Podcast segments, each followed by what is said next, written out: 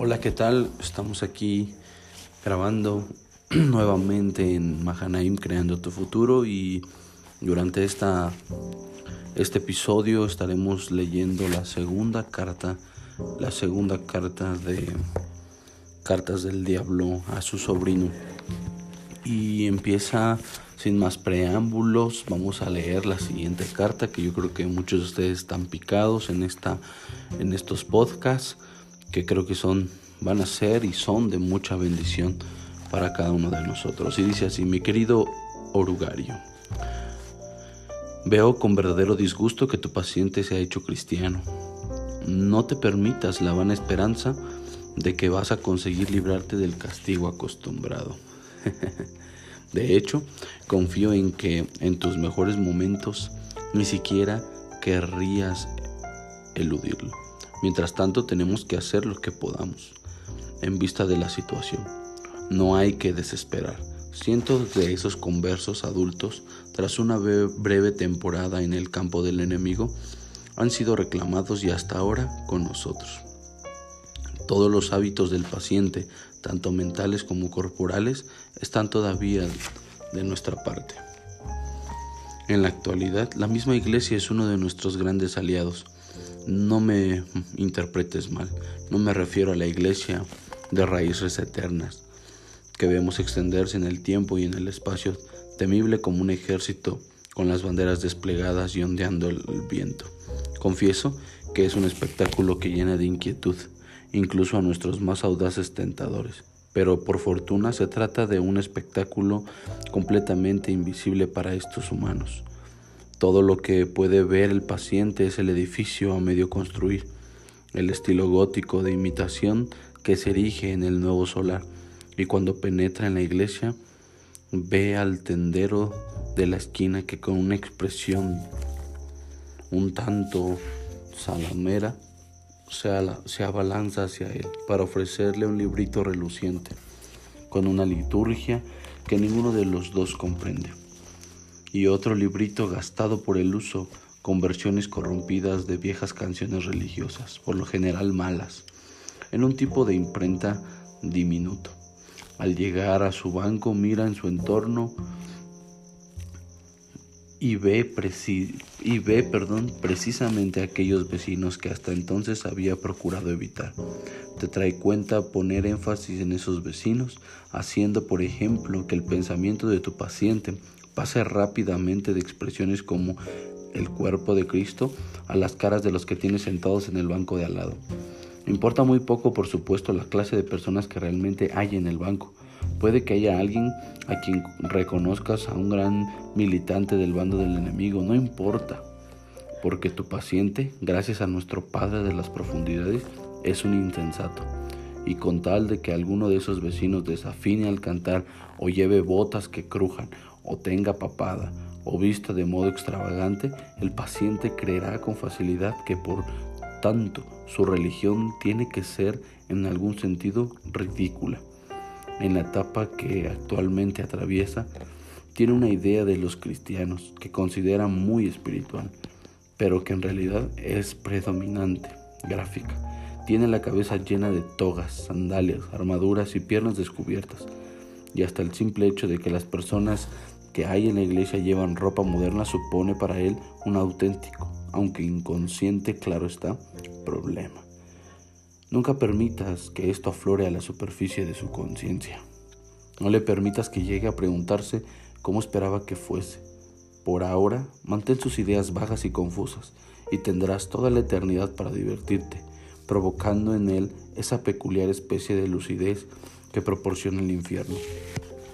Trabaja a fondo, pues durante la etapa de decepción o anticlímax, que con toda seguridad ha de atravesar el paciente durante las primeras semanas como hombre religioso, el enemigo deja que esa desilusión se produzca al comienzo de todos los esfuerzos humanos. Ocurre cuando el muchacho que se deleitó en la escuela primaria con la lectura de las historias de la Odisea se pone a aprender griego en serio, cuando los enamorados ya se han casado y acometen la empresa efectiva de em-, emprender a vivir juntos. En cada actividad de la vida está la decepción, marca el paso de algo con lo que se sueña y a lo que se aspira a un laburoso quehacer. El enemigo acepta que este riesgo porque tiene la curiosa ilusión de hacer de estos asquerosos gusanillos humanos lo que él llama sus libres, amantes y siervos, hijos, es la palabra que él emplea, en su incorregible afán de degradar al mundo espiritual entero a través de las relaciones contra natura, con los animales bípedos. Al desear su libertad, el enemigo renuncia consecuentemente a la posibilidad de guiarles, por medio de sus aflicciones y costumbres propias, a cualquiera de los objetivos que Él les propone. Les deja que hagan por sí solos. Ahí está nuestra oportunidad, pero también tenlo presente, nuestro peligro. Una vez que superan con éxito esta aridez inicial, los humanos se hacen menos dependientes de las emociones y en consecuencia resulta mucho más, mucho más difícil tentarles. Cuanto te he escrito hasta ahora se basa en la suposición de que las personas de los bancos vecinos no den motivos racionales para que el paciente se sienta decepcionado. Por supuesto, si lo dan. Si el paciente sabe que la mujer del sombrero ridículo es una jugadora empedernida de bridge, o que el hombre de botas rechinante es un avaro y un chantajista, tu trabajo resultará mucho más fácil. En el caso te basta con evitar que se le pase por la cabeza la pregunta si yo, siendo como soy, me puedo considerar un cristiano, ¿por qué los diferentes vicios de las personas que ocupan el banco vecino habrían de probar que su religión es pura hipocresía y puro formalismo? Te preguntarás si es posible evitar que incluso una mente humana se haga una reflexión tan evidente. Pues lo es, Urugario lo es. Manéjale adecuadamente y tal idea ni se le pasará por la cabeza. Todavía no lleva el tiempo suficiente con el enemigo como para poder adquirirlo la más mínima humildad auténtica. Todo cuanto diga, hasta si lo dice arrodillado acerca de su propia pecaminosidad, no es más que repetir palabras como un loro.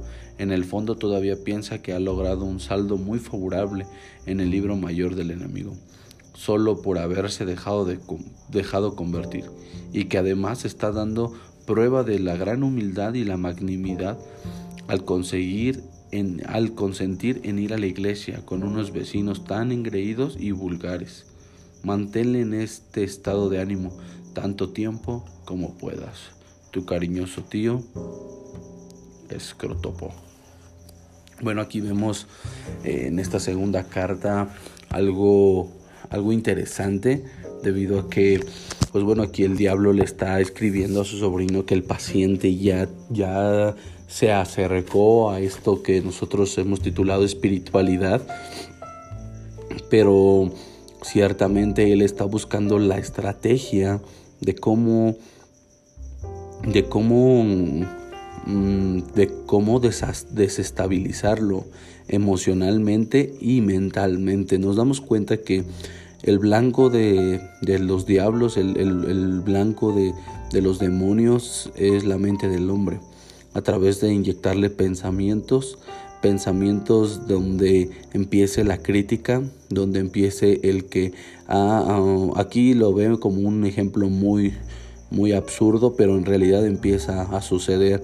Estamos en un lugar donde se está va a hablarse una palabra que puede transformar tu corazón. El orador es una persona ungida, es una persona que tiene un mensaje de parte de Dios para tu vida. Pero cuántas veces no nos ha pasado que estás mirando al de al lado porque viene con la pijama, estás mirando a los de enfrente que danzan muy ridículo, estás mirando a la que está atrás de ti que grita demasiado en vez de cantar, eh, estás mirando hasta tu cónyuge para saber cómo es, la, cómo es la forma en la que él está adorando y ver si no te ves tú igual o peor. Eh, y empiezan estos, estos pensamientos a querer atacarte, a querer destruirte y no te das cuenta que lo único que estamos cayendo es en una religiosidad. Cuando nos sentamos a desmenuzar, cuando nos empezamos a criticar qué es quién sí quién no, y empezamos a creernos demasiado santos, demasiado santurrones referente a los que están enfrente de nosotros. Y, y aquí es donde nosotros tenemos que tener cuidado, mucho cuidado porque el enemigo es una forma de atacar. Él bien lo dice aquí, tranquilo, tienes que tener cuidado. Pero este es un tema muy, muy, muy, muy de cuidado. ¿Por qué? Porque si esta persona logra pasar esta prueba, este momento de aridez que es necesario que todos pasemos, porque aquí lo dice, todos pasan, pero en cuanto este pasa de la forma correcta, debido a que, eh, debido a que Dios, porque él, se refiere a Dios como su enemigo, dice el enemigo eh, lo que hace es dejarlos ser, les da libertad para que ellos puedan escoger y si ellos logran pasar este prueba, este tiempo de aridez, entonces se dan cuenta que ya no dependen de sus emociones. Entonces se dan cuenta que ya no van a tomar decisiones referente a su corazón o referente a su estado de ánimo, sino van a empezar a ver las cosas como Dios las ve. E, es un, es un escalafón, es un escalón espiritual, definitivamente vemos aquí un, un escalón espiritual y, y es al cual nosotros tenemos que llegar es al cual donde nosotros tenemos que ir en búsqueda de Dios, donde quiera que estés, tal vez ahorita en tiempos difíciles, lo haces a través de un monitor, a través de tu celular, a través de, no sé, estás escuchando este podcast, estás escuchando más podcasts, estás escuchando predicaciones en YouTube, estás escuchando eh, pequeños clips eh, a través de Facebook, Instagram, no lo sé cuál sea tu fuente de información, pero es necesario que tú aprendas que esto, esto del COVID nos vino a cambiar la vida y, nos vino a, enseñar que realmente eh, lo que nosotros vivimos es pura banalidad. Aquí Lewis está dando una descripción de cómo la iglesia ha querido encajar en una, en una, en una realmente en una eh, sociedad y está tratando de ser totalmente un teatro. Un teatro, dice, está queriendo ser gótica y, y, querer apantallar o querer tener las mejores luces o tener el mejor escenario, de tal forma que las personas se sientan atraídas y que cuando estén allí, pues sea, sea totalmente un montaje un montaje con caretas, un montaje de hola, ¿qué tal? ¿Cómo está usted? Dios le bendiga, bienvenido, prosperado. Y pueden hablar de la mejor manera, pueden moverse de la mejor manera, pueden vestir de la mejor manera, pero sin embargo eso es pura falsedad. Pura falsedad y, eso es lo que se les ha enseñado de generación a generación. Y pueden hablar muy bien el lenguaje eclesiástico, pueden hablar, pueden expresarse de forma correcta y aparentemente muestran unción, muestran, muestran una sabiduría, pero en realidad detrás de todo eso únicamente es algo totalmente ensayado. Eh, no, no, no puedo dejar de recordar para ejemplificar este, esta, este, esta situación por internet andaba circulando hace años, el niño predicador, estábamos hablando de un jovencito de, no sé, 7, 8 años o un poquito más, y, predicaba, pero tenía tan ensayado su discurso, tenía tan ensayado su speech, que cuando él hablaba empezaba y, todo el mundo, wow, gritaba y se emocionaba y, lo hacían ver como lo, lo, vestían hasta de trajecito y predicaba y se sabía todos los libros de la Biblia y wow, tenía una... Tenía un conocimiento impresionante y la gente estaba pero fascinada y muchos podrían haberlo catalogado de unción, pero en realidad pobre chavos estaba estaba reproduciendo algo aprendido. Era como algo que ya se había pregrabado en el cerebro de este jovencito, ¿no? Y, yo recuerdo bien que después lo vi en una, en una entrevista, el entrevistador le hace ciertas preguntas que no van de acuerdo al speech que él ya conoce y su speech siempre regresa a lo mismo, siempre regresa a lo ya aprendido, pero jamás puede improvisar, no puede improvisar.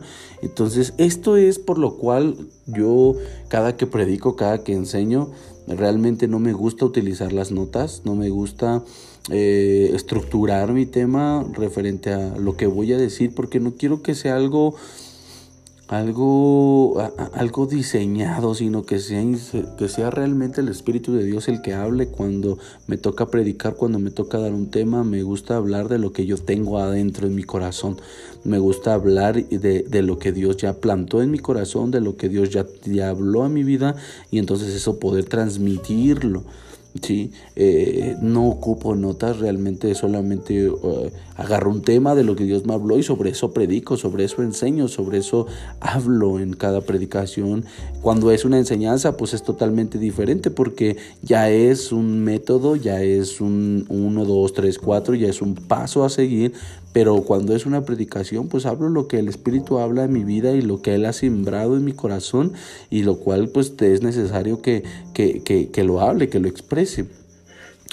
Eh, tenemos que tener mucho cuidado con esta parte porque la crítica es algo que se siembra en el corazón y que puede, trans, puede traspasar generación tras generación tras generación y la crítica puede hacer lo que el pueblo de Israel hizo, caminar por 40 años en el desierto, círculos y círculos y círculos y círculos y círculos y siempre es el mirar, eh, mirar una, una, situación, mirar, una mirar desde una perspectiva eh, pues egoísta la crítica, ¿no? Esa crítica siempre, y yo creo que a todos nos pasa, es muy fácil caer en ese banquillo de crítica, caer en esa silla donde el criti, te, te sientas el criti y empiezas a, a desmenuzar cualquier situación, ¿no?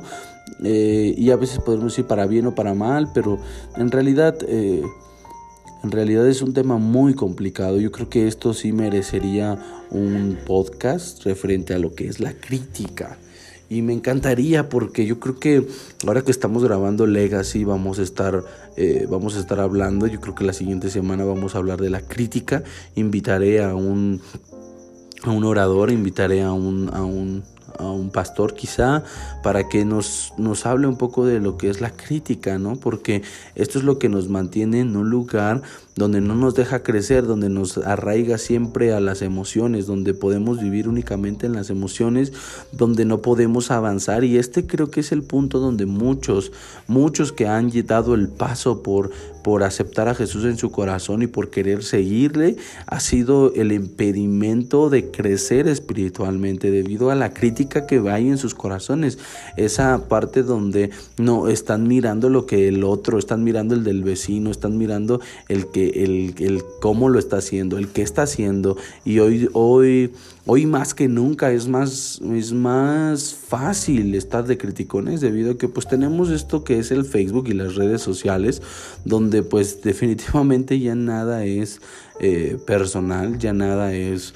Eh, eh, se me fue la palabra, ya nada es íntimo, sino ahora todo se publica en las redes sociales, sabes cuándo fulanito eh, se va de vacaciones, sabes dónde está eh, fulanita o fulanito, sabes qué, se compró ahora en Navidad, sabes qué hizo con su aguinaldo, sabes dónde está trabajando, sabes si se peleó o no se peleó. en realidad las redes sociales están informando a diestra y a siniestra. Esto da oportunidad a que todos los ojos que tenemos alrededor puedan levantar una crítica sobre tu persona y sobre las personas que tenemos a un lado. ¡Wow! Eso puede subir el tono de lo que estamos viviendo. Eso puede vivir, eso puede crecer el sentimiento, la emoción y, sobre todo esa emoción donde hay enojo, hay euforia, hay dolor, hay, hay resentimiento, hay coraje, hay desesperación y, pueden ver muchos más sentimientos que pueden destruirte debido a la crítica. Sí, porque empezamos a ver y, y, y, y de repente dices, oye, ¿cómo se tomó la foto? Mírala, está bien gorda. O mira este, qué presumido, ¿a dónde se fue? Este nada más anda de gigoló. Mira, mira, este, mira, mira lo que están haciendo. Eh, y, empezamos a hacer una crítica, pero una crítica soberbia, una crítica soberbia referente a la situación. Y muchos podremos excusarnos quizá y me, me, me, sumo a esto que a veces lo hemos lo hemos justificado como un estamos haciendo un análisis y no, realmente no es análisis. ¿Cuál? Realmente nos vemos sumergidos en una crítica debido a aquello que nos está susurrando 24 eh, por 7, 365 días al año, una voz demoníaca que está hablando a nuestra mente y, siempre está tratando de que nuestra mente se enfoque en lo natural, nuestra mente se enfoque eh, en, en, el otro, nuestra mente está eh, queriendo enfocar a, la competencia, está queriéndose enfocar a, a los beneficios propios, a lo que todo aquello que se interpone a mi beneficio tiene que ser eh, demolido, tiene que ser erradicado de tal forma que pese lo que pese, cueste lo que cueste, tiene que irse y ya, porque esto está amenazando mi integridad, esto está amenazando mi círculo, esto está amenazando mis intereses. Entonces tenemos que ser muy cuidadosos con lo que llega a nuestros pensamientos. Tenemos que ser muy cuidadosos cuando nosotros estemos eh, estando navegando por las redes sociales, estar, estando platicando en una mesa con tu familia, estando eh, viendo la televisión, estando caminando, yendo por, por eh, manejando en el automóvil. En realidad en cualquier momento estamos perceptibles a levantar una crítica y levantas una crítica y pones un estándar como si eh, realmente tú cumplieras con el estándar y ciertamente no cumplimos con el estándar porque somos imperfectos. Debemos entender que somos seres imperfectos. Somos seres imperfectos, pero nos han enseñado de tal forma que, eh, hemos crecido, en, hablo para aquellos que han crecido en un entorno en un entorno eclesiástico, pero aún no, también para aquellos que no han crecido en este entorno, la sociedad ha, tratado de hacernos creer que en realidad los seres humanos somos perfectos y no lo es. E intentamos, te lo, digo por experiencia, intentamos llegar a un lugar llamado iglesia, pero en realidad es templo, ¿sí? Y llegamos y desde el que te recibe en la puerta pone una cara de, de querubín bajado del cielo y, y, entras y, y, todo mundo es bien santo y, y, todo mundo son, son de verdad ya arcángeles y, ya no hay absolutamente nada de, de, malo en ellos y tú dices, eh, moles, entonces ¿qué hago? No me puedo ver vulnerable ante esta situación. Si yo me muestro vulnerable, ¿qué van a decir de una persona que tiene problemas con drogas? ¿Qué van a decir de esta persona que tiene problemas con robo, con mentira, con chisme, con, con deseos, con lujuria, con, con no sé cuál sea la problemática, con, con, con el, el la, por ejemplo, la crítica y ¿Y que, cómo, le hago para poder realmente exponer mi corazón en un lugar donde hay puro santo alrededor? Porque en cuanto sepan que yo tengo una problemática, todos van a saltar sobre mí y van a sentarme en una silla y me van a decir, ¿cómo es posible? Y, y, y van a venir sobre mi vida y me van a aplastar. Entonces por supervivencia es mejor, es mejor poner una careta. Es mejor aprender su lenguaje. Es mejor aprender su lenguaje corporal, su lenguaje, su lenguaje eclesiástico y mantener una, una, careta, pero en realidad después de mucho tiempo te das cuenta que las cosas empiezan a, a saltar no falta la persona que eh, comete una falta dentro de la iglesia o, fuera de la iglesia o en otro lugar y, empezamos a ver el verdadero corazón de las personas. Pero aunque viéramos ese verdadero corazón, ¿cuál es tu espanto si en realidad nuestro corazón es igual? Es igual. Humanos, todos hemos sido hechos humanos, todos fuimos caídos por, por, por esta herencia adámica, por esta herencia adámica de llena de pecado en nuestras vidas, donde en realidad nuestra tendencia está hacia allá. Sin embargo, cuando Jesús entra en nuestro corazón, cuando el Espíritu Santo está sobre nuestras vidas, empieza a haber realmente un cambio en nuestros corazones. Pero, eh, eh, eh, pero esas personas que han tenido esos cambios verdaderos, aquellos que realmente tienen un encuentro con Cristo, no son personas que ponen la vara alta, son personas que viven bajo una gracia porque ellos saben de dónde salió Dios y ellos saben que lo que tienen es parte de Dios, que si, que si, que si Dios ha limpiado el corazón de aquellos hombres es porque el Espíritu Santo ha hecho la obra y entonces no hay nada en qué gloriarse porque ellos por sí solos nos volvemos, por sí solos somos una basura.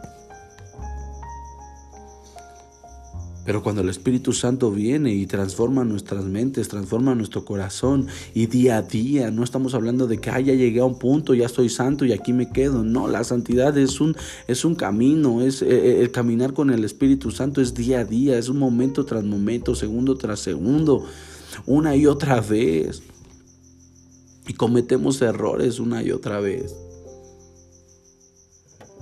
Es allí donde entonces nuestro corazón debería estar entendido de la situación. Es allí donde te deberías de dar cuenta que antes de criticar al que tiene atrás, al que tiene unas botas, como dice la carta, unas botas rechinantes, tal vez, tal vez a ti te huele la boca. Tal vez en vez de criticar a aquella que lleva con el vestido despampanante, sí, tal vez tú traes roto el pantalón y no te has dado cuenta.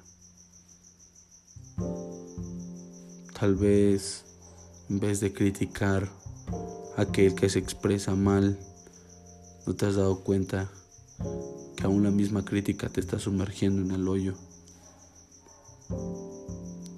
Es esto lo que la carta está tratando de dar a entender, que no hay perfección, pero si logras pasar esto, si logras entender esto y llegar a la madurez de entender la gracia de Dios sobre nuestras vidas, entonces, solo entonces, ya no serás controlado por tus emociones. Esto va a ser un, un proceso duro un proceso de disciplina, un proceso de, un proceso de dolor, un proceso de, comenzar y, es necesario volver a comenzar.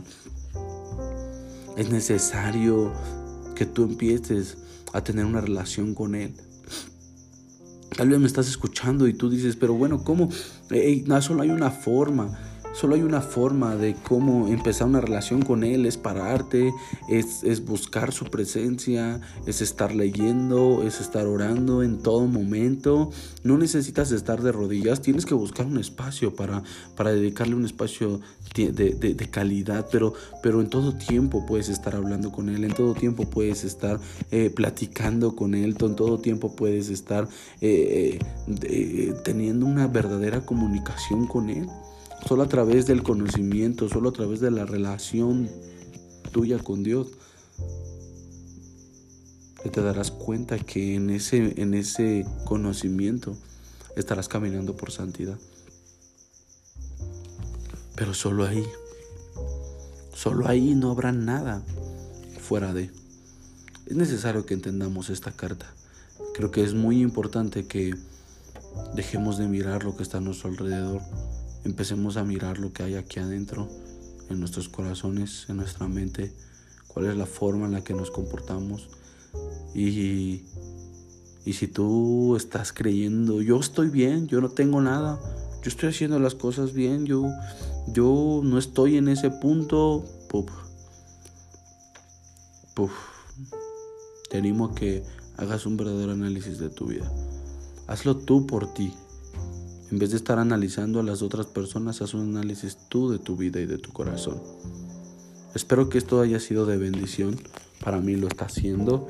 Y esta es la segunda carta de Cartas del Diablo a su sobrino. Estaremos leyendo más. Por favor, acompáñanos en estos podcasts. Ayúdanos a, compartirlo. Se ha sumado mucha gente del Ecuador, Panamá, Estados Unidos Ayúdenos a orar por, por todos estos hombres en los Estados Unidos. Están, están pasando cosas fuertes en esa nación. Eh, se están levantando contra las autoridades, está habiendo un momento de caos, pero tenemos que orar por esas personas, tenemos que orar para que Dios ponga paz en sus corazones, haya autoridad, haya honor. Que no pierdan el honor, sino al contrario, se levante una generación que sepa honrar, que tenga honor en sus vidas. Por favor, ayúdanos a orar por Estados Unidos, ayúdanos a orar por México, por el mundo entero. Ayúdanos a orar por tu familia, ayúdanos a orar por tus trabajadores, por las personas con las que convives, ayúdanos a orar por todos aquellos que necesitan más de Dios y creo que es por todos, incluyéndonos, incluyéndome. Por favor, eh, si tienes más comentarios, si tienes alguna petición de oración, no dudes, estamos para servirte. Conócenos en nuestras páginas de, internet, todo lo que es Facebook, Instagram, eh, YouTube, eh, Twitter, ya tenemos TikTok. Estamos haciendo mucho para poder llegar a ti. Entonces, por favor, no te lo pierdas. Sigue escuchando estos podcasts porque serán de mucha bendición para tu vida. Recuerda, la crítica la crítica no es buena, solamente te va a paralizar y no te va a dejar avanzar. Y es una estrategia de el diablo a tu vida. Cuídate mucho amigo, esto ha sido un episodio más de Mahanaim Creando tu Futuro y estamos para bendecirte. Chao.